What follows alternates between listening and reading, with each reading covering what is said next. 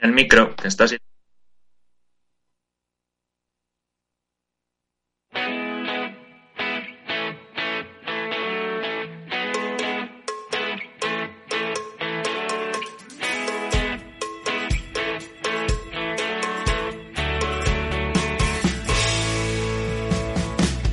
En Capital Radio, Rock and Talent, con Paloma Orozco.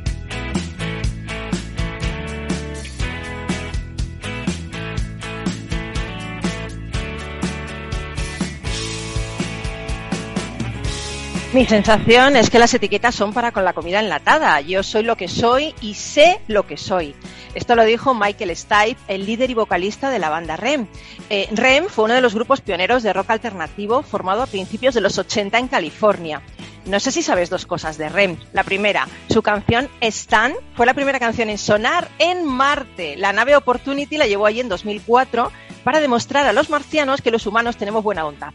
Ya puestos digo yo que podían haber llamado Man on the Moon, ¿no? A la luna, porque pegaba mucho más. Y luego lo, seg lo segundo es que Losing My Religion, Losing My Religion, a ver si lo digo bien, fue el single más vendido de Ren y fue inicialmente rechazado por la gran radiofórmula española al considerarlo demasiado lento y escasamente comercial. Toma ya, qué visionarios.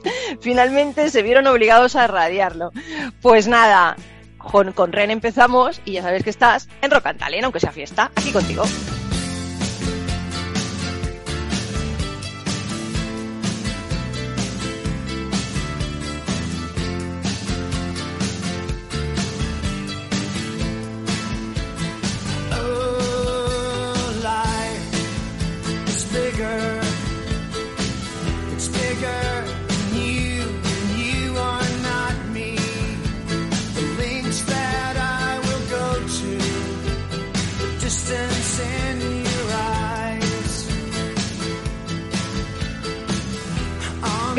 Bienvenida a Rock and Talent. Eh, decía que estamos de fiesta, estamos de, festejo, ¿no? En la Comunidad de Madrid, el Día de la Comunidad. Y no cierra la bolsa, como han dicho nuestros compañeros en, las noticias, y tampoco cerramos nosotros. Estamos siempre abiertos para ti. Bueno, el ex líder y vocalista de REM, Michael Stipe, conoció a sus compañeros de banda en una escuela de arte. Cuando la banda se separó, Michael recuperó su vocación y se dedicó al arte y la fotografía. Qué bonito. Se mostró a sí mismo y su obra en dos libros. Y ahora reúne en, un nuevo título, porta, eh, Portarretratos, se llama La gente que admira, después de un año en el que ha sentido que el mundo se acababa y donde ha perdido a, a gente por culpa de, de, esta pandemia increíblemente horrible, ¿no? La COVID. Bueno, pues el propio Stipe explica que su libro empezó como una serie de retratos de gente que admira por muchos motivos, pero básicamente por ser gente inteligente, valiente, gente que te inspira para ser mejor, personas con sentido del humor y sobre todo seres vulnerables. Y a mí esto me encanta, ¿no? El tema de la vulnerabilidad, porque yo creo que requiere mucha fuerza ser vulnerable, o sea, permitirse el lujo de ser vulnerable. No todo el mundo es tan fuerte como para ser vulnerable, ¿no? Bueno, pues Michael es un gran luchador por los derechos humanos, el medio ambiente, el control de armas y los derechos de los animales. Ha participado también en varias iniciativas para luchar contra el cambio climático. Bueno, a mí me encanta porque he descubierto un test que le hicieron hace tiempo, ¿no? A él, a Michael Stipe, eh, con algunas preguntas y sus respuestas son increíbles. ¿Quieres sorprenderte con sus respuestas? Pues la primera pregunta fue, si tuviera superpoder, ¿cuál sería? Y él dijo, Destru destructor global de armas y quien las vende. Bien, esto me encanta. ¿Qué querías hacer de pequeño? Arqueólogo, estrella de pop y cajero. Así. Genial, tres cosas a la vez. ¿Con quién te disculparías? Dice, con todas las personas con las que dormí antes de cumplir 27 años. Era un imbécil egoísta y frío. Qué guay. Su mayor amor, el arte. ¿A quién invitarías a, a, la cena de tus sueños? Dice, a Walt Whitman, que uno de mis poetas favoritos también, a James Boulding, Nijinsky, Nureyev, Martin Luther King, eh, Marlon Brando, pero también a Nina Simone y Eta James. Bueno, bueno, bueno, ese qué hombre. ¿eh? Bueno, pues yo estoy feliz hoy, especialmente feliz, yo creo que me lo notas, porque estamos de fiesta, estamos celebrándolo contigo en Rock and Talent y porque por fin veo a mis compañeros la cara sin mascarilla, estoy feliz. Eso sí, a través de la pantalla del ordenador, porque estamos haciendo el programa a través de Zoom, pero por fin nos vemos sin, sin mascarilla. Buenos días, Carlos Lizán, CEO ni Lea Legal. Vamos a hablar contigo de un montón de cosas. Yo te voy a presentar como el hombre orquesta, ¿no? ¿Qué tal? Bueno, Buenos días. Buenos días. El hombre orquesta, me gusta. Me gusta. sí, es que ya verás. Ya. Pero no desafinar, ¿eh? bueno, vamos a hablar contigo de internacionalización, vamos a hablar de startups y de un montón de cosas, ¿no? Sí, por eso estamos aquí, a ver si os gusta. Genial. Eh, y luego por fin, que hacía un montón que no veía a mis compis, a Carlos, Carlos Pucha Givela. ¿Qué tal, Paloma? Es Me una alegría verte, otra vez. ¿eh? Sin mascarilla, hemos visto todos los libros que tienes detrás. Tienes un micrófono profesional en tu casa, pero bueno, ¿qué es eso? ¿Un micrófono profesional? Pero eso es para hacer el programa de radio contigo, Pero bueno, bueno, es, es, tremendo, increíble. Bueno, luego nos vas a hablar de algo, a mí me encanta, te lo he pedido yo, ¿eh? Te he pedido que nos hables de un libro que se llama La zarzuela detrás del telón de Luisa Gibela. ¿Y este hombre tiene algo que ver contigo? Hombre, pues es mi abuelo y yo soy su nieto mayor. pues muy bien, muy bien. Pues yo quiero que me lo cuentes. Quiero que me lo cuentes porque además tu abuelo eh, trascendió, como yo digo, ¿a qué edad? A los 99 años. Fíjate, y seguía conduciendo su coche, seguía haciendo sus cosas. Hasta el último día. Muy bien, muy bien. Pues luego nos cuentas, ¿no? Y, y, César, César Espinet, nuestro mitólogo, nuestro experto en simbología, ¿Cómo se nota la gente que sabe todas las librerías que tienen detrás de su casa? Es que con, la herramienta está claro, vemos las casas de todo el mundo. Se ve a César ahí todo lleno de libros, igual que Carlos. Una manera de entrar legalmente así un poquito en casas ajenas, ¿no? Bueno, bueno, hoy, hoy, madre mía, hoy te has venido arriba, ¿eh? Parece que el Día de la Comunidad de Madrid es el Día del Amor Universal, porque nos vas a hablar del amor al prójimo y del peligro de incitar a las multitudes a odiar a través del mito de Sodoma. Mm. Eso está de plena actualidad, ¿eh? Desde luego, totalmente. O sea, es un juego de polaridades que es muy interesante, además aprovechando uno de los mitos más mal interpretados a lo largo de la historia que se ha utilizado para sembrar muchísimo odio. Entonces, hoy vamos a intentar darle la vuelta a ese odio y predicar el amor. Además, qué bonito, qué bonito. Además es algo que le gusta a Carlos, porque Carlos, en vez de decir Sodoma y Gomorra, siempre, siempre dice Sodoma y Gomera, ¿no, y Carlos? Gomera, y Gomera. Nada en contra de los habitantes de esa estupenda isla en Canarias. ¿eh? Dilo que si no, luego no cae todo, lo caen en un montón de aluviones de crítica. Bueno, pues nos vamos a empezar ya, que estoy deseando eh, presentaros a Carlos Lizán y todo lo que ha hecho en la vida, madre mía, con lo joven que es. Ya veréis, ya veréis. ¿Qué tiempo tenéis? A ver, ¿cuánto tiempo tenéis?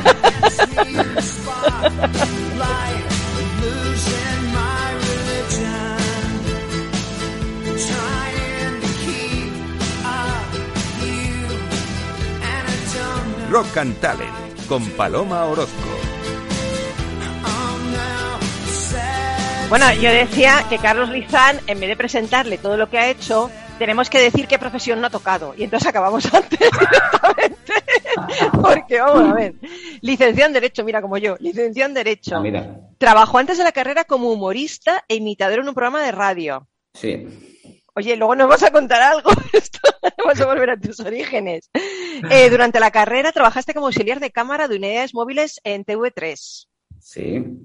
Eh, te licenciaste un año antes de lo que te correspondía. Ganaste una beca de formación de profesorado universitario y comenzaste a dar clases en quinto curso a tus compañeros de promoción. Muy divertido. Y eras el, eras el pitagorina ahí de la clase.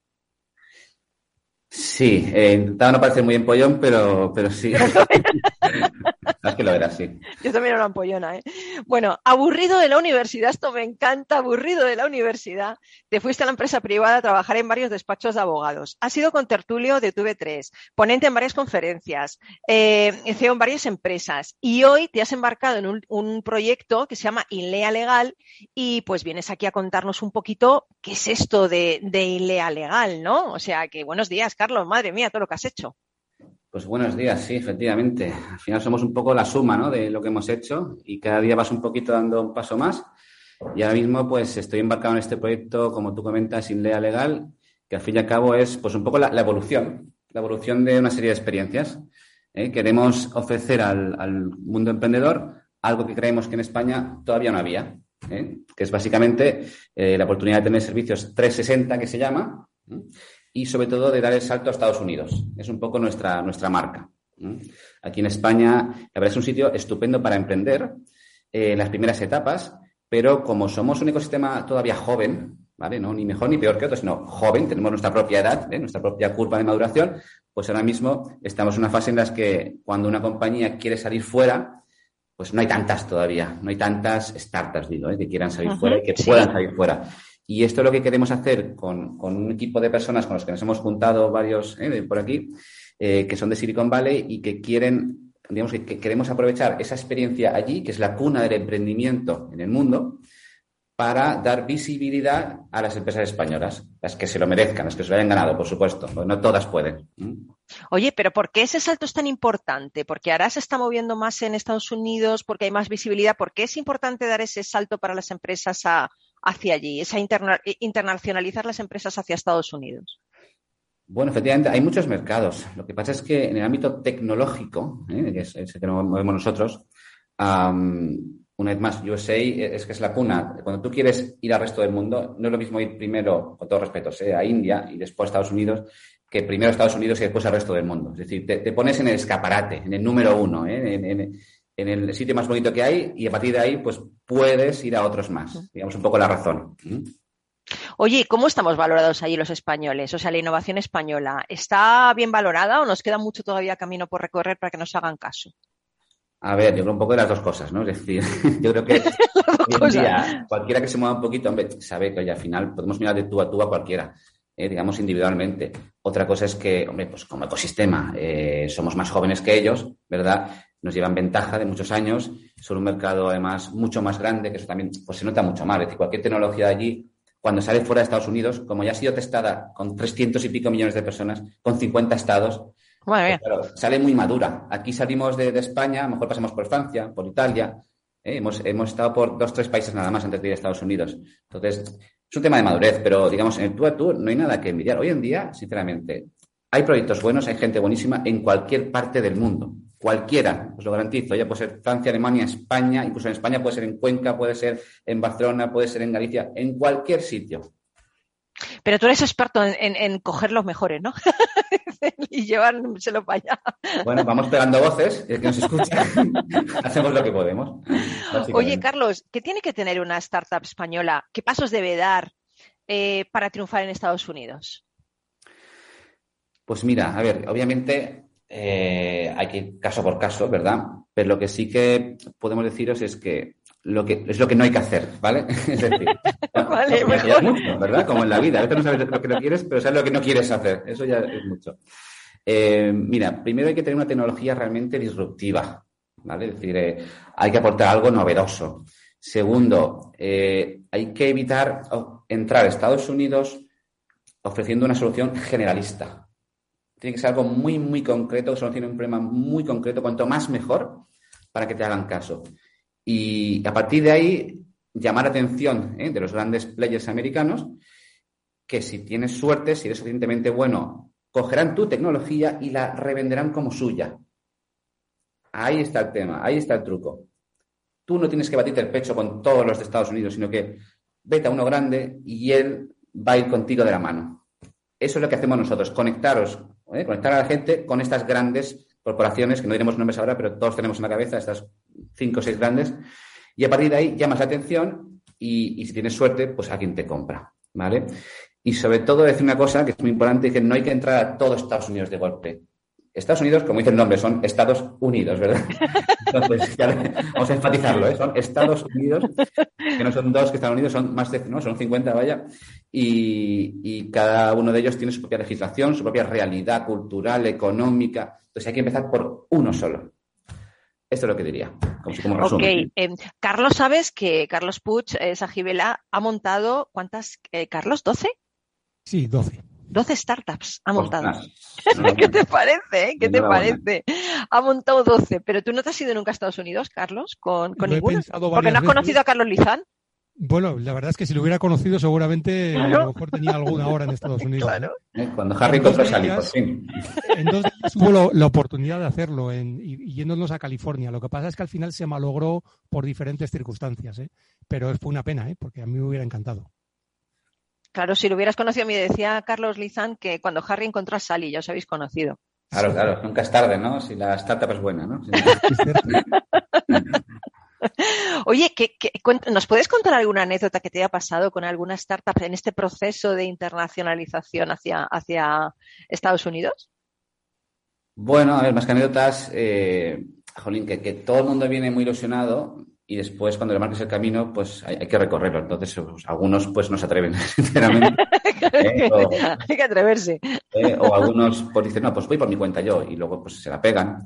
Eh, otros hemos conseguido pues, entrar en mercados muy, muy importantes, pero luego, pues una vez más, no, han dado la talla. Es decir, pasa un poco de todo. Eh, al final lo que haces es un poco mostrar el camino, la gente tiene que recorrerlo, pero es que es muy complicado, es que no es tan fácil. pero ¿y un caso de éxito, Carlos? ¿Un caso de éxito que digas, este ha sido un caso de éxito rutilante, claro?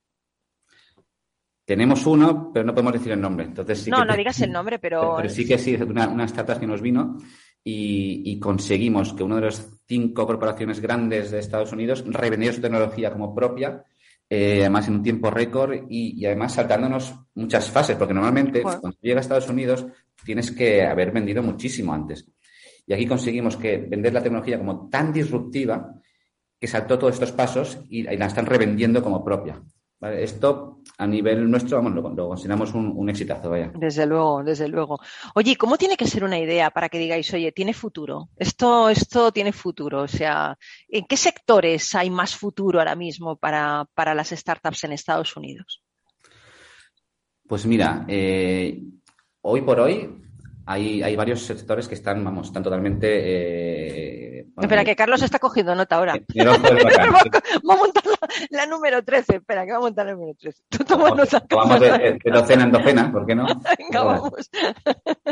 Eh, pero sí, mira, las tecnologías que llamamos descentralizadas, como son las criptomonedas, eh, los tokens, blockchain, esto por supuesto está en, el ojo del huracán. Eh, todo el sector que llamamos nosotros wellness, es decir, sector eh, salud, ¿vale? Que, incluye, incluye farma, incluye biotecnología, pero incluye un, subsector que se ha puesto muy de moda ahora, que es el de la belleza, el beauty, que se llama. Es decir, hay, muchos sectores que fruto de la pandemia se han digitalizado. Este es uno de los que todavía le, falta ese salto definitivo y estamos viendo cómo hay muchos movimientos, incluso en España, ¿eh? de, intentar eh, digitalizar todo lo que es la, ¿no? el sector belleza, eh, venta de belleza a través de Internet, tecnologías para la belleza. Todos estos sectores están por explotar todavía. Luego, todo lo que sea consumo en el móvil, es decir, bueno, gaming, los esports, cualquier streaming, ¿no? es decir, retransmisión en directo. Todo esto va a más y luego sectores de, energía, sobre todo. Pues ya, ya sabéis, apuntar ahí, apuntar rápidamente. Fácil de decir, pero luego ponte a montar una, claro, que no es tan, fácil, ¿verdad? Oye, y en, y en, este camino, tú a mí has dicho, has dicho una cosa que me ha encantado, Carlos, has dicho, somos la experiencia que hemos tenido, ¿no? ¿Has utilizado parte de esa experiencia, todo lo que has trabajado como cámara, como humorista, en ILEA Legal? ¿Qué parte de todo eso has puesto ahí en esta empresa? Porque yo, yo particularmente pienso que el humor es súper importante para abordar cualquier empresa con éxito. ¿eh? Yo esto lo pienso yo, vamos, desde siempre, desde, desde ayer que, fue, que era pequeña. ¿no? Entonces, yo no sé qué parte de esto has utilizado tú para montar ILEA Legal. Pues sinceramente, bueno, la cámara no, pero del humor sí. humor, bueno, la cámara ahora, ¿no? El tema de los Zoom y estas cosas. ¿El humor pues, sí? Totalmente. Mira, fíjate, yo cuando, cuando fui humorista durante un año en la radio, eh, me gustó la experiencia, pero no, no pensé en dedicarme porque no vi el humor como un fin, en mi caso, ¿eh? sino como un medio. Entonces, yo he seguido toda mi vida utilizando el humor en mi día a día. Entonces, hoy por hoy sí que, hombre, te puedo decir que es un poco, pues bueno, parte de mi marca personal, ¿no? El, intentar hacer un día a día de una profesión que, por cierto, suena un poco aburrida, la de abogado, no vamos a engañarnos, pero que uno se la puede fabricar, ¿eh? hacer un poco a medida y, y, con una sonrisa por la vida. Y, bueno, es que los clientes que me conocen saben que, sí, que, utilizamos el, humor a diario. Pero no es igual el humor aquí que en Estados Unidos. ¿O sí? Ah, bueno. ¿Te ríen de las mismas cosas? No. Bueno, claro, hay un componente cultural, evidentemente, ¿no? De, las, hacer las bromas que son más coetáneas, ¿no? Con, las noticias y demás, pero al final el sentido del humor es, es el mismo, ¿eh? O sea, son los mismos tópicos, me refiero, ¿no? El, miedo, el amor, los cónyuges, eh, siempre puedes. ¿no? siempre metiéndose con los demás. A mí me encantan los juegos de palabras, por ejemplo. Entonces, pero, pero los que voy hilvanando. A ver, dinos algo, dinos algo, dinos un juego de palabras. No, no, tengo una eh, no, no, son, no es como una canción, simplemente yo voy, yo voy escuchando y voy hilvanando y voy improvisando. Eso es mi, mi especialidad, por ejemplo. Bueno, bueno, ¿nos vas a contar algo para el final? Para el final, ¿de, qué? A ver. Eh... no sé, algo así gracioso, no sé, ¿no? bueno, piénsalo. Es que Carlos, Carlos te veo como que quiere lanzarte una pregunta. No sé si has levantado la mano o te está rascando la cabeza, porque claro, a través de aquí no, veo mucho. Pero por si acaso te pregunto, Carlos, ¿querías preguntar algo a, tu tocayo, Carlos Lizán? Yo sí tengo curiosidad. En ese proceso de, de, internacionalización y de ir a Estados Unidos, por ejemplo, eh, ¿qué buscan las empresas? Es decir, normalmente son empresas que ya han triunfado en España o en otro país y lo que quieren es capital, recursos, eh, eh, mm, digamos, eh, fórmulas para poder expandir su mercado en el primer mercado del mundo, que es Estados Unidos, o es otra cosa la que buscan? Mira, muy buena pregunta, porque realmente hemos emitido cuál es el objetivo final o esencial de todo esto, que es una startup, a diferencia de otro tipo de empresa, su finalidad principal es ser vendida. ¿Vale? O sea, una cosa es vender el producto de la startup, otra cosa es vender la propia startup. ¿Ok? Entonces, eh, en ese objetivo, Estados Unidos es el sitio ideal. Ahí es cuando pasa el escaparate mundial para poder ser comprada. Entonces, eso es lo que buscan. Por el camino, puede ser efectivamente que busquen inversión, eh, aunque lo normal es que busquen, consigan la inversión en su país de origen para después dar el salto allí. Y una vez allí, a lo mejor sí que buscan la siguiente ronda, ¿vale? Pero eh, el objetivo es estar en el escaparate para ser vendida. Qué guay, qué guay. Ya que estás ya pensando algo, Carlos, tú. ¿Estás ahí pertreñando alguna cosa? ¿Eh? Sí. Sí, sí, sí, sí. Pero tú, tú, eh, tú de tus startups, eh, 12, ¿de qué iban? O sea, que 12. ha habido, ha habido de todo, pero vamos, las dos, dos de las que perviven, porque otras eh, al final terminaron, ¿no? Eh, algunas mejor y otras peor, ¿no? Pero al final de todas las experiencias se aprende, ¿no? pero hay una que está relacionada con el sector farmacéutico, pero es, un tema de televenta en el sector farmacéutico y telepromoción, y otra que tiene que ver con trading automático en mercados financieros. Entonces, eso, bueno, pues eh, con algoritmos que lo que hacen es abrir y cerrar operaciones en mercados financieros. Entonces, son, sobre todo la segunda, yo creo que tiene posibilidades. Qué bueno. Bueno, esto ya estamos haciendo aquí networking en vivo, ¿eh? en directo. Deportivo, ¿no? Oye, habría que hacerlo, ¿eh? No es mala idea. Bueno, pero sí que es cierto que este programa lo escuchan muchos emprendedores valientes, como yo digo, ¿no? Eh, arriesgados, arrojados. Y, yo creo que es bueno que te conozcan, Carlos, porque puede ser que estemos asistiendo al germen de algo grande, ¿no? Imagínate, alguien te está escuchando y te le llevas a Estados Unidos, vende su empresa. Bueno, puede ser increíble. Eh, César, tú es que estás muy callado, pero tú es que no has montado ninguna startups. No te oímos, César, desmútate. Desmútate el micro para oírte, porque seguro que dice cosas muy interesantes. Ahora, no, no. pero no te hemos oído. No, o sea, yo, yo a lo máximo que llego, como ha, como ha comentado Carlos al principio, que ha habido muchos proyectos y muchas cosas que se han tenido que acomodar a, a, un desarrollo virtual, ¿no? Por todo el tema de la pandemia. Y yo, pues lo único, mis cursos y mis clases que los estaba dando en presencial y es lo único que he tenido que ir organizando a lo largo de este año. Pero nada más, o sea, no llega, no llega ni, ni, bueno. bueno, pues vamos a, a parar a, para hacer una paradita de publi. Eh, muchas gracias, Carlos Lizán, por acompañarnos y por presentarnos sin línea legal, pero te quedas hasta el final, ¿eh? que lo mismo luego nos sorprendes, ¿vale? Venga, me quedo por si surge el amor con alguna startup y lo podemos contar. Perfecto. Y Miki Garay, cuando quiera, nos enchufas ahí la publicidad, ¿vale? Y volvemos en un poquito aquí en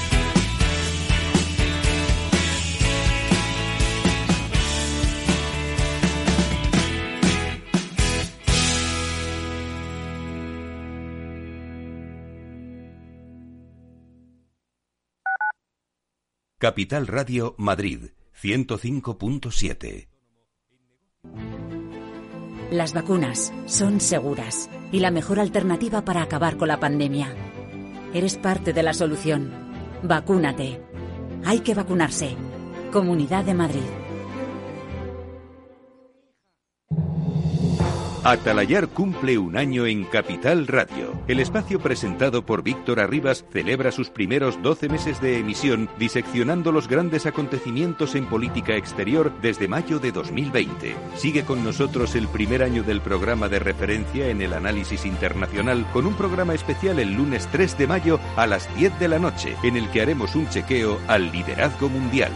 Atalayar. Las claves del mundo en tus manos.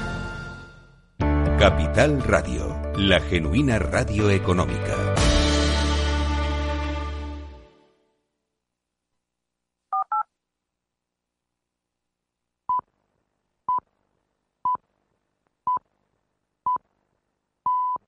Rock and Talent con Paloma Orozco.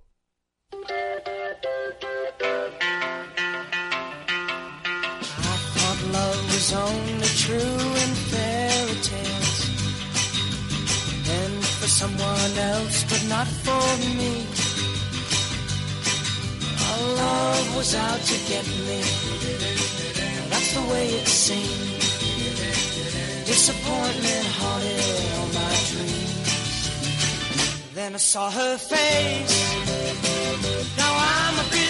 Bueno, qué bien lo pasamos. Sobre todo estoy, disfrutando hoy sin mascarilla un montón, ¿eh?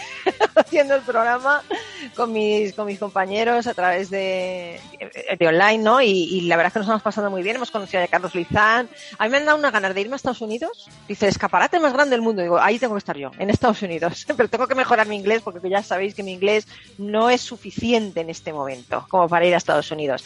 Pero Carlos Pucha Gibela sí, tiene un inglés fluido, ¿eh? Sí, ¿no? yo creo que sí. Doy clases en inglés, o sea que algo sabré. How are you? Good morning. How are, How you? are you? I'm fine. Thank you. Sí, fine, pero acércate más al micro, que fine no es muy fine, no te Fine. estoy escuchando. Ahí, acércate porque no te, te está el fine, no se te ha escuchado. Bueno, eh, me encanta tu blog, cada vez me gusta más. bookideasblog.com. Qué bien escribes, Carlos, ¿eh? Y qué bien lees, para los que no podemos leer todos los libros que lees, como lees casi un libro a diario, pues claro, yo no tengo tanto tiempo de leer. Pero cada vez te sigue más gente, ¿eh? Sí, sí, es cierto que cada vez hay más interés. A Dios gracias, ¿no? En los buenos libros. Sí, pero, pero yo no, no me explico. mm, Debe ser, tu mujer te va a echar de tu casa, porque el libro yo veo ahí hasta, hasta encima de la cama, o sea, no- tantos libros en tu casa, ¿cuántos tienes? A ver, creo que una vez los conté, son más de mil. Ah, yo te gano, que tengo 3.000 casi. Bueno, lo que pasa es que tuve que hacer una limpia de, de libros Y César, eh, mira, también tiene un montón. que no cabían, no cabían en casa. Hay que donarlos, ¿eh? Hay que donarlos Sí, los sí, libros, que ya no hay que tirarlos. Oye, Carlos, vas a hablar de un libro, La zarzuela detrás del telón, y mucha gente dirá, "Joder, la zarzuela, pero si esto es rock and talent, va a ser ahora zarzuela talent. Pero es que fíjate, yo creo que reivindicamos poco nuestro género musical. Creo que hay muchísimos emprendedores como tu, como tu abuelo que, que mm, rompieron una lanza a favor de este género tan nuestro, tan español, ¿no? Y por eso te he dicho que lo traigas, porque me parecía bonito ver qué hay detrás del telón y, y presentar a, a la figura de tu abuelo, que creo que fue un hombre alucinante para su época, ¿no? Cuéntanos. Pues realmente esto me hace mucha ilusión porque yo siempre he sido muy fan de mi abuelo. A Dios gracias, como murió con 99 años, pues pude disfrutar mucho tiempo de él. Yo fui además el, el nieto mayor, con lo cual yo nací cuando él cumplió 50 años, que Mm. fue la época en la que él se retiró. O sea, él estaba en la, en la cumbre de su carrera musical y decidió que no, que no quería arrastrarse por los escenarios y se retiró y no volvió a cantar y emprendió una carrera de directivo y de empresario. Realmente ¿Eh? Madre mía. en, en el mundo discográfico fue presidente de EMI Odeón, que era una casa de discos Madre mía. bastante conocida, Zafiro, o sea, tuvo una carrera como, como directivo también interesante después de haber sido un cantante muy famoso en España y en, y en Latinoamérica, sobre todo. ¿eh? Em, mi abuelo, se, bueno, se, se llamaba Luis Sajibela, em, era hijo de, dos cantantes también, de, Emilio Sagi y de Luisa Vela, y ella- él unió el, el apellido, y por eso todos los que nos apellidamos Sajibela somos parientes, porque fue él el que unió este apellido, ¿no? Y, y sus padres habían sido eh, empresarios del mundo de la zarzuela y cantantes también, ¿no? Pero no querían que, que él siguiera sus pasos, ¿no? Y de hecho él iba a estudiar ingeniería, ingeniería aquí en Madrid, en, en ICAI, en, la- en el- en el- en los jesuitas. Que fue lo que estudiaste tú, que- Carlos, ¿no? Fue lo que estudiaste Bueno, tú. yo estudié, no estudié ingeniería ahí, estudié en la Politécnica, pero vamos, yo estudié en el colegio. El colegio sí, sí, sí estudié allí, ¿no? Y él no pudo empezar la carrera porque, bueno, pues fue justo antes de la guerra civil y, y se quemó, quemaron eh, el edificio donde ahora, que ahora está en Alberto Aguilera, en Madrid, donde ahora está la universidad, pero entonces lo quemaron. Y entonces, claro, no pudieron empezar las clases. Y entonces él decidió eh, dar una oportunidad a su carrera como cantante porque tenía condiciones. Él sabía que tenía condiciones, aparte de la herencia, ¿no? Y fue ese el motivo. Es decir, en lugar de convertirse en ingeniero, pues se convirtió en cantante, ¿no? Eh, a pesar de, de- de las intenciones iniciales, ¿no? Y, y realmente, bueno, pues, pues es uno de los cantantes, eh, ya os digo, se retiró hace ya mucho tiempo, evidentemente, en los, cuando él cumplió 50 eran los años 60 eh, en España. Y, Y, y- y hay un disco que se llaman Las cuatro voces de oro de la lírica española, y esas cuatro voces, para que os hagáis una idea del nivel, eh, son eh, Plácido Domingo, Alfredo Kraus, Carreras y mi abuelo. Ostras, pero eso es como los cuatro tenores, esos que, sa- que salen ahora. Lo que pasa es que él es de una época anterior, ¿no? Pero, pero sí, en, ese, en esa división, ¿no? O sea, no, no, Ostras, es, no bueno. estamos hablando de alguien, digamos, del montón, sino que estamos alguien de- de- hablando de alguien que realmente fue muy importante en el mundo de la música, ¿no? En América le recuerdan, vamos, es increíble la gente que le conoce, le han hecho homenajes en, en el Teatro, por ejemplo, Colón de Buenos Aires, que es uno de los teatros de ópera más importantes del mundo, y, y, bueno, pues realmente es una figura reconocida, ¿no? Su vida fue, fue increíble, ¿no? Porque él hizo muchísimas cosas, aparte de cantar, fue empresario, bueno, fue, tuvo una incursión en el mundo del cine, en Hollywood. eh, Madre mía. películas, o sea que, que, bueno, conoció, conoció a gente increíble, conoció a Frank Sinatra, conoció a Quincy Jones, conoció a Sarah Montiel, conoció, o sea, todas las personas, digamos, más o menos famosas de aquella época, tanto del cine como del mundo de la música, pues, pues él las conoció, ¿no? y tiene, tiene algunas anécdotas muy interesantes. Y, y bueno, pues en este libro eh, realmente es una especie de, no es solo biográfico, sino que habla un poco de lo que es el mundo de la zarzuela. Él defiende mucho el género nuestro, el género chico, que se llama chico, pero realmente no es, no es porque sea menor, sino porque realmente tiene otras características, ¿no? Hay una parte hablada dentro de las, de las representaciones y otra parte cantada, ¿no? Y eso es lo que le diferencia fundamentalmente de la ópera. Pero hay composiciones realmente brillantes y que han sido ponderadas por grandes compositores musicales durante, durante toda, digamos, toda la historia de la música, ¿no? Eh, mi abuelo tenía una frase que decía que eh, solo había dos tipos de música, la buena y la mala. El problema es, claro, cómo jugas una y otra. Pero siempre fue muy abierto de mente. Él pensaba que en todos los géneros musicales había calidad, había gente que hacía las cosas bien, incluso en los géneros que a lo mejor no existían cuando él, cuando él empezó, cuando él cantaba, ¿no? Eh, modernos, ¿no? Tipo rock, tipo. Bueno, el rock sí existía, ¿no? Pero me refiero al rap eh, y todo lo que vino después. Eh, eh, recuerdo que él en casa ponía música y experimentaba con los últimos grupos, las últimas tendencias, y entonces, bueno, pues se quedaba con lo que él pensaba que era mejor, ¿no? Y yo recuerdo el primer disco de los Beatles que yo escuché fue porque mi abuelo me lo puso. Yo era muy Madre pequeño, mía. y yo recuerdo perfectamente cómo, cómo mi abuelo me lo enseñó, ¿no? Me enseñó lo que eran los Beatles. Y él decía que era muy buena música la de los Beatles, ¿eh? por ejemplo. ¿eh? Y, y bueno, a, a- a- un compositor que me encanta, que seguramente aquí hay algunas personas que también les gusta, que es Gershwin, eh, pues también me lo descubrió él, ¿eh? Y es un compositor increíblemente bueno, ¿no? Si no lo conocéis, os animo a que escuchéis sus composiciones, ¿no?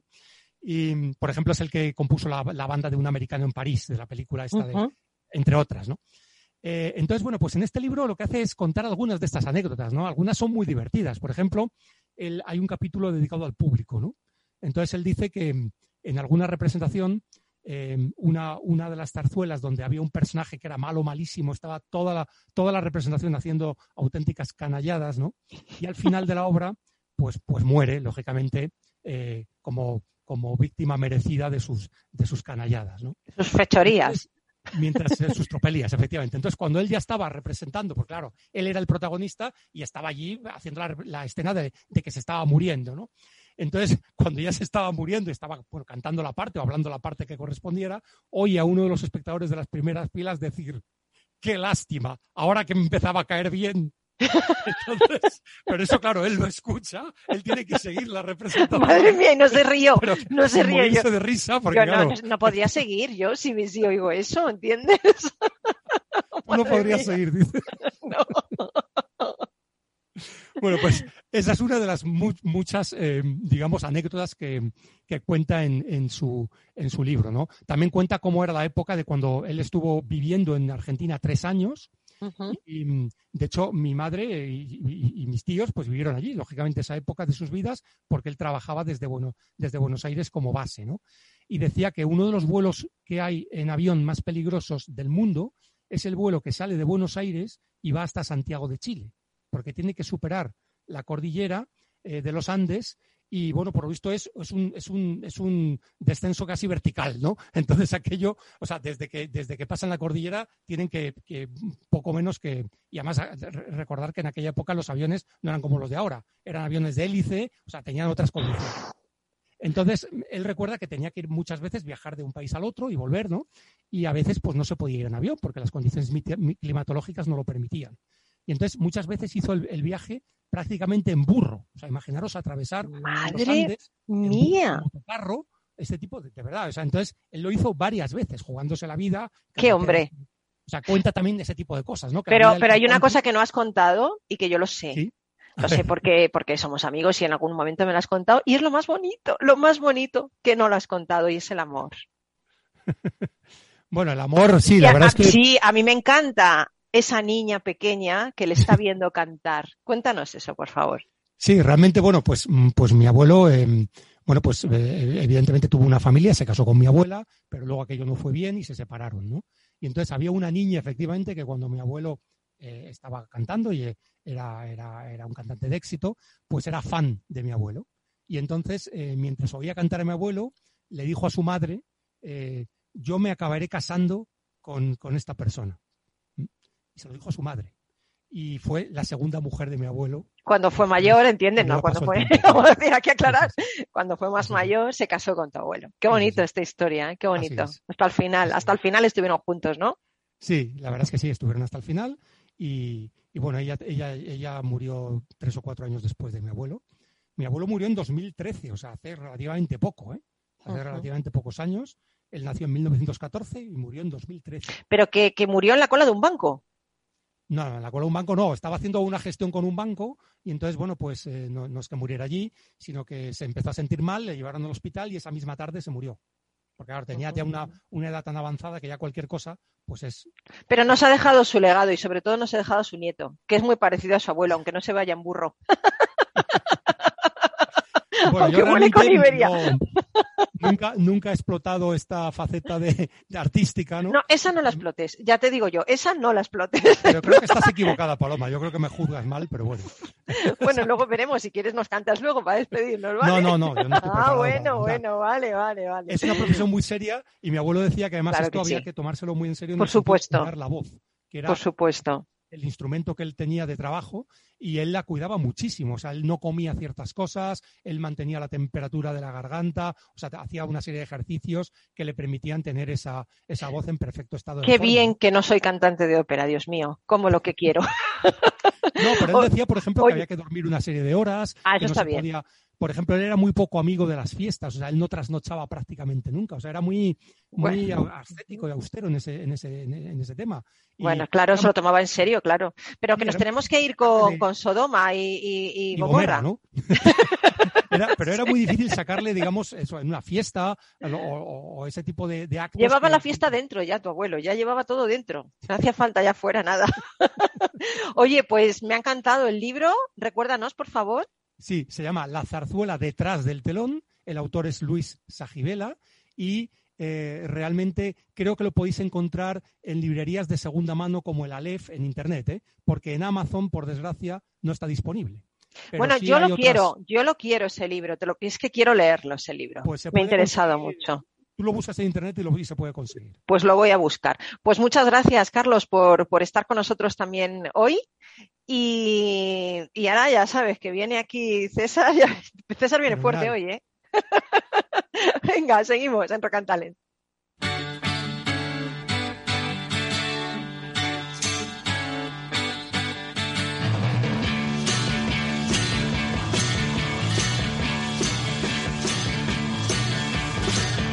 You think we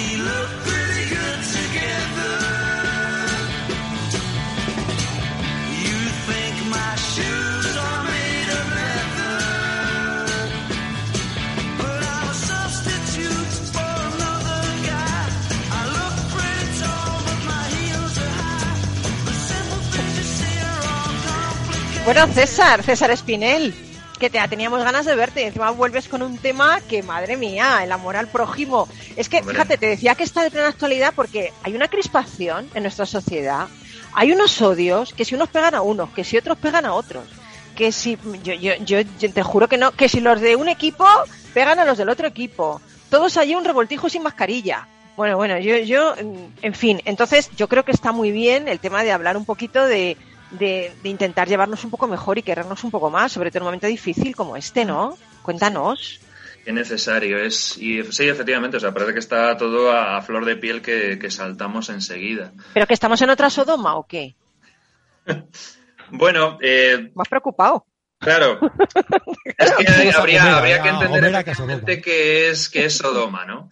Eh, claro, ya que eh, vamos a hablar de, de mitología israelita, eh, antes que nada me gustaría compartir un recuerdo por las 45 víctimas del Monte Merón del pasado 30 de abril y también por los tres heridos en el atentado de Palestina de ayer y, bueno, to- lógicamente todo el Madre mía, pobrecillo, sí, la verdad que sí. Pobrecillo, sí. terrible. Sí. Claro, esa espiral de violencia que arrastran Israel y Palestina ya desde hace demasiados años, pues es fruto del odio, efectivamente. Y hoy estamos hablando del peligro del odio. El pasaje de la destrucción de Sodoma aparece en el capítulo 19 del Génesis y hemos dicho que es uno de los más malinterpretados, ¿no? Porque se ha utilizado tanto para mostrar la crueldad divina, ¿no? Como un Dios que se olvida de sus criaturas y los castiga. También se ha utilizado para atacar la homosexualidad o al contrario, para reivindicarla negando al Dios abrahámico por ese episodio. Pero lo mismo, el mismo texto, pero bueno, este texto vale para todo. El mismo texto, porque se dice, y esa es la interpretación en realidad que ha cuajado, que eh, Dios de- destruyó Sodoma por la práctica de la homosexualidad, que de hecho pasó a llamarse sodomía, y quienes la practican reciben el, genti- el gentilicio de sodomitas, ¿no? Madre mía, madre mía. Claro, eso es un desastre. Eso es un Total, desastre porque al, al absoluto rechazo de unos y de otros a la división y al enfrentamiento. ¿no? Y entonces la historia de Sodoma, como todo mito, es simbólica y por lo tanto tiene que ser empleada para unir, para unificar. Y son las propias escrituras las que nos dan las claves de la interpretación, porque Sodoma y Gomorra, eh, además del resto de las ciudades de la Pentápolis, que eran unas cuantas más, eh, que estaban a orillas del Mar Muerto, fueron destruidas en realidad por la crueldad de sus habitantes, porque eran incapaces de hacer un acto de hospitalidad con los viajeros o un acto de bondad con el prójimo. La clave de esto está en la palabra hebrea yadá, que se suele traducir por conocer y que tiene un significado muy complejo en el que no nos podemos extender, pero que podemos resumirlo en que los sodomitas querían violentar a los demás, someterlos a su poder arbitrario, privarles de su libertad y dignidad humanas. Entonces, esta interpretación ya aparece en el siglo XI con el célebre comentarista Rasi, pero todavía más claro, en los versículos 49-50 del capítulo 16 del libro de Ezequiel, también se toma esa interpretación, porque Dios le dice al profeta, He aquí que esta fue la maldad de Sodoma tu hermana, soberbia, saciedad de pan y abundancia de ociosidad tuvieron ella y sus hijas. No tendió la mano al afligido y al mendigo, y se llenaron de soberbia y abominaron de mi ley. Ese es la historia. Cuando el Génesis dice que todos los habitantes de la ciudad se agolparon alrededor de la casa de Lot para asaltar y maltratar a los visitantes, a esos dos ángeles, se dice que llegaron desde el joven hasta el viejo, que llegó todo el pueblo a ello. Lo que quiere decir que nadie en la ciudad, ni una sola persona, objetó en contra de esa acción de acoso. Es decir, que era la realidad cotidiana de la ciudad. Entonces, claro, cuando los ángeles ordenan a Lot que eh, se marche de la ciudad para salvar la vida y le advierten que no mire hacia atrás, todos sabemos lo que le ocurre a Ram- Sí. a la mujer de Lot, ¿no? que lo hizo, que miró hacia atrás como Orfeo y al instante quedó convertido en estatua de sal. Entonces, hay eh, algunas interpretaciones que dicen que Lot le pidió a su esposa que preparara a sus visitantes un banquete con sal, porque según el libro del Levítico, todo sacrificio que se ofreciera a Dios tenía que ser sazonado con sal, pero la mujer se negó diciéndole que, eh, preguntándole a Lot si acaso quería que ese acto malvado se convirtiera en costumbre del lugar. Es decir, que la mujer de Lot estaba tan influida de la cultura Sí, sodomita sí, sí. Que como los demás veía el recibir huéspedes en casa como algo malvado. Entonces, claro, como se giró, no para ver lo que estaba pasando en Sodoma, sino porque realmente quería regresar a Sodoma, había sido víctima de esa influencia social negativa, quedó castigada y convertida en estatua de sal. Ese es el poder en realidad del pensamiento en masa, que es contra lo que advierte este pasaje. ¿no? Cuando Hitler llega al poder en Alemania y promueve la barbarie y la crueldad como una muestra de fortaleza y encuentra en los judíos un chivo expiatorio ¿no? para explicar los terribles problemas que asolan el país, pues miles de personas lo siguieron mientras estaba convirtiendo la moralidad en debilidad y la maldad en bondad. Pero es increíble cómo una persona puede incitar al odio y, y que la gente lo vea normal. Es lo que yo me, me extraña, ¿no? Es ¿Y cómo que- puede ser normal el sufrimiento de otro ser humano, ¿no? O sea, es como, no sé. Claro, pero efectivamente todo está en, en una normalidad. ¿En un contexto? Sí, o sea, eh, cuando, por ejemplo, cuando, cuando la filósofa Hannah Arendt asiste en 1961 al juicio contra Adolf Eichmann en Jerusalén, famoso, eh, claro, se da cuenta de la gravedad de este fenómeno, porque Eichmann había sido uno de los mayores organizadores y responsables directos de la solución final. Y la práctica totalidad de la prensa en ese momento le calificó de monstruo y dijeron que era un pozo de maldad. Y Arendt, en cambio, no vio en él ni una trayectoria vital ni características antisemitas, ni los rasgos de una persona desequilibrada o de un psicópata. Es, más, todo lo contrario, sea, era una persona enormemente eficiente, que solamente quería ascender en su carrera profesional y para ello solamente cumplía las órdenes de un superior. Es decir, únicamente era un burócrata. Un burócrata que cumplía órdenes sin reflexionar en las consecuencias. Todo era, tenía que ser realizado con eficiencia. ¿Por qué? Está influido. Claro, sus actos no son disculpables y Eichmann no era inocente, pero esos actos, lo que señala Arendt, no es que fueran realizados porque eh, esa persona estuviera dotada de una enorme crueldad, sino porque solamente era un operario más dentro de un sistema. El de un engranaje. Pero, pero fíjate, ya tenemos que ir acabando, pero a mí me, me preocupa este tema porque yo estoy viendo mucha hostilidad ahora desde el tema de la COVID y estoy viendo mucho odio, ¿no? Eh, yo lo estoy viendo, es una, una percepción mía, ¿no? No sé si, si es la tuya también. Sí, o sea, para, para terminar esto, el, el pasaje y el comentarista Rasi concretamente nos lo dice, dice, si alguien nos dice que tenemos que seguir al rebaño, hay que tener en cuenta que no se debe seguir al rebaño para hacer el mal. Dice, solamente cuando hay discusión entre sabios, entre la gente correcta, sobre cuál es el camino que se debe tomar, entonces sí se debe seguir a la mayoría de lo que las personas piensan, solamente para hacer el bien, para defender lo que es correcto, lo que en nuestra esencia sabemos que es lo correcto. Genial. Pues, pues oye, qué, qué bueno. A mí me parece muy importante traer este tema a colación porque hay que contrarrestar el mal con el bien. Siempre vamos a intentar hacerlo y contrarrestar y poner nuestro granito de arena a, a vamos a unirnos, vamos a salir de esta, pero todos juntos, no nos critiquemos, no, no haya odio, todo el mundo puede pensar lo que quiere, por favor, respeto y tirar para adelante y no pasa nada y hacer el bien. Pues oye, mil, mil gracias, César, mil gracias. Nada, gra- Quedaros hasta el gracias a ti, final. como siempre. Que luego te preguntaré una cosita al final, ¿vale? Ah. Quiero preguntar una cosita, a ver. Bien, bien. Bueno, pues, pues con esta reflexión de estamos en una nueva Sodoma, por favor, no. Os Pido que no. Eh, vamos a ir yendo para el final así, poquito a poco, porque quiero que nuestros invitados también tengan tiempo para despedirse, ¿vale? Así que nos vamos.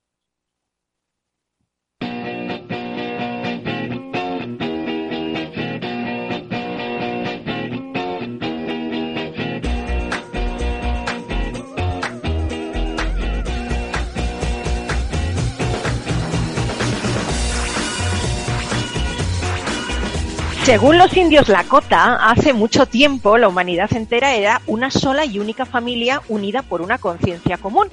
Los jefes espirituales tuvieron una visión, dijeron la humanidad debe dividirse. Fueron lanzadas cuatro flechas mágicas en cuatro sentidos y la humanidad entera se dividió en cuatro grandes familias que recibieron el encargo de ir a buscar sus respectivas flechas y regresar de nuevo al centro común. Bueno, pues aquellos que fueron al norte debían explorar la inteligencia racional, aquellos que fueron al sur la conciencia corporal, los que fueron al este rastrearían la conexión con el espíritu y los que viajaran al oeste explorarían su corazón y los vínculos emocionales entre las personas. La profecía dice que la humanidad auténtica surgirá cuando las cuatro familias vuelvan a unirse en un mismo punto. Del mismo modo, la humanidad auténtica en cada persona surge cuando estas cuatro flechas se unen. Los indios Lakota tienen una palabra que se llama, bueno, es mitayuke in, que significa soy todas mis relaciones o todo está conectado. Ellos entienden la vida como una comunión e intercambio entre lo que uno es y lo que los demás son, de tal modo que esas cuatro flechas están siempre juntas dentro de cada uno de nosotros.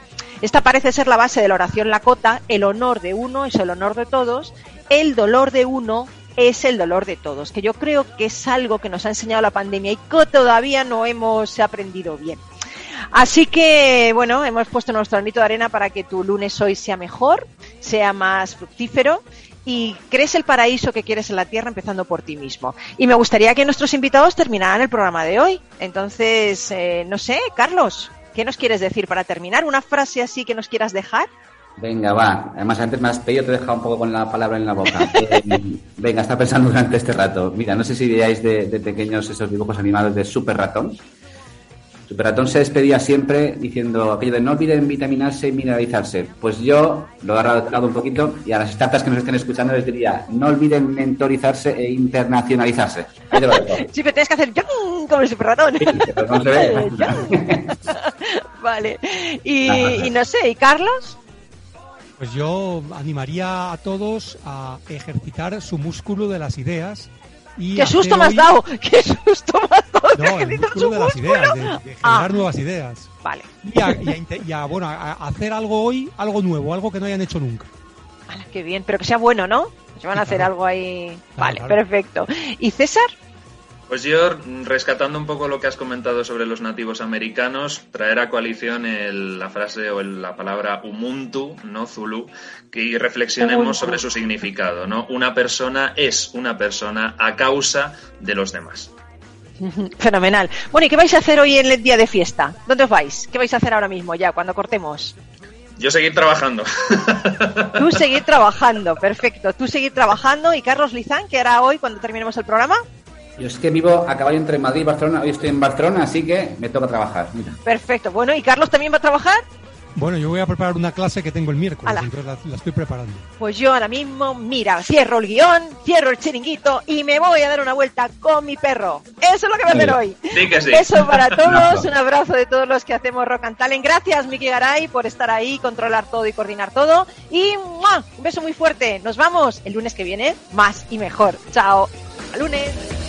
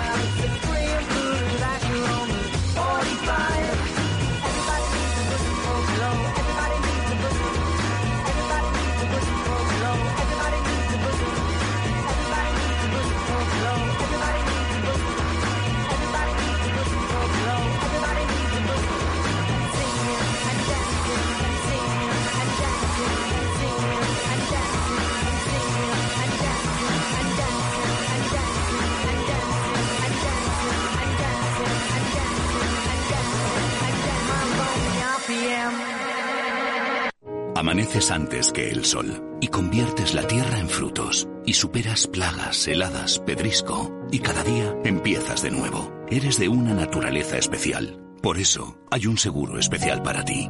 Y ahora es el momento de contratar tu seguro de uva de vino. Agroseguro. Más que un seguro. Tu radio en Madrid 105.7, Capital Radio. Memorízalo en tu coche.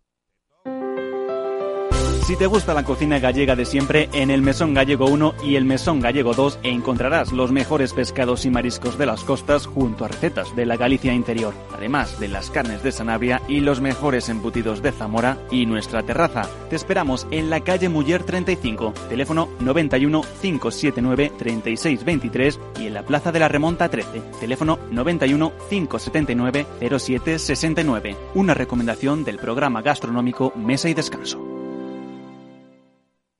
Gráficas Naciones. Más de 50 años de experiencia en el sector de las artes gráficas. Apostamos por la última tecnología tanto en impresión offset como en digital y gran formato. Realizamos todo tipo de impresión. Tarjetas de visita, folletos, libros, vinilos, decoración y montaje de stands. Más información en el 91 629 2145 o en gráficasnaciones.es. Disfruta de la mejor cocina gallega en Montes de Galicia. Todo un clásico moderno en el barrio de Salamanca. Disfruta de la variada dieta atlántica, de las mejores carnes y pescados tratados con respeto y transparencia y regados con una de las mejores bodegas de la zona. En grupo, en familia o en pareja, Montes de Galicia te ofrece el espacio perfecto en cada ocasión. El martes 4 de mayo, especial elecciones en El Balance, con Federico Quevedo y Lucía Martín. Conexiones en directo con las sedes de los partidos, entrevistas y la última hora del recuento electoral. Y por supuesto, todo el análisis de los resultados de la mano de nuestros contertulios en un programa especial de 8 de la tarde a 12 de la noche. El Balance, elecciones 4 de mayo.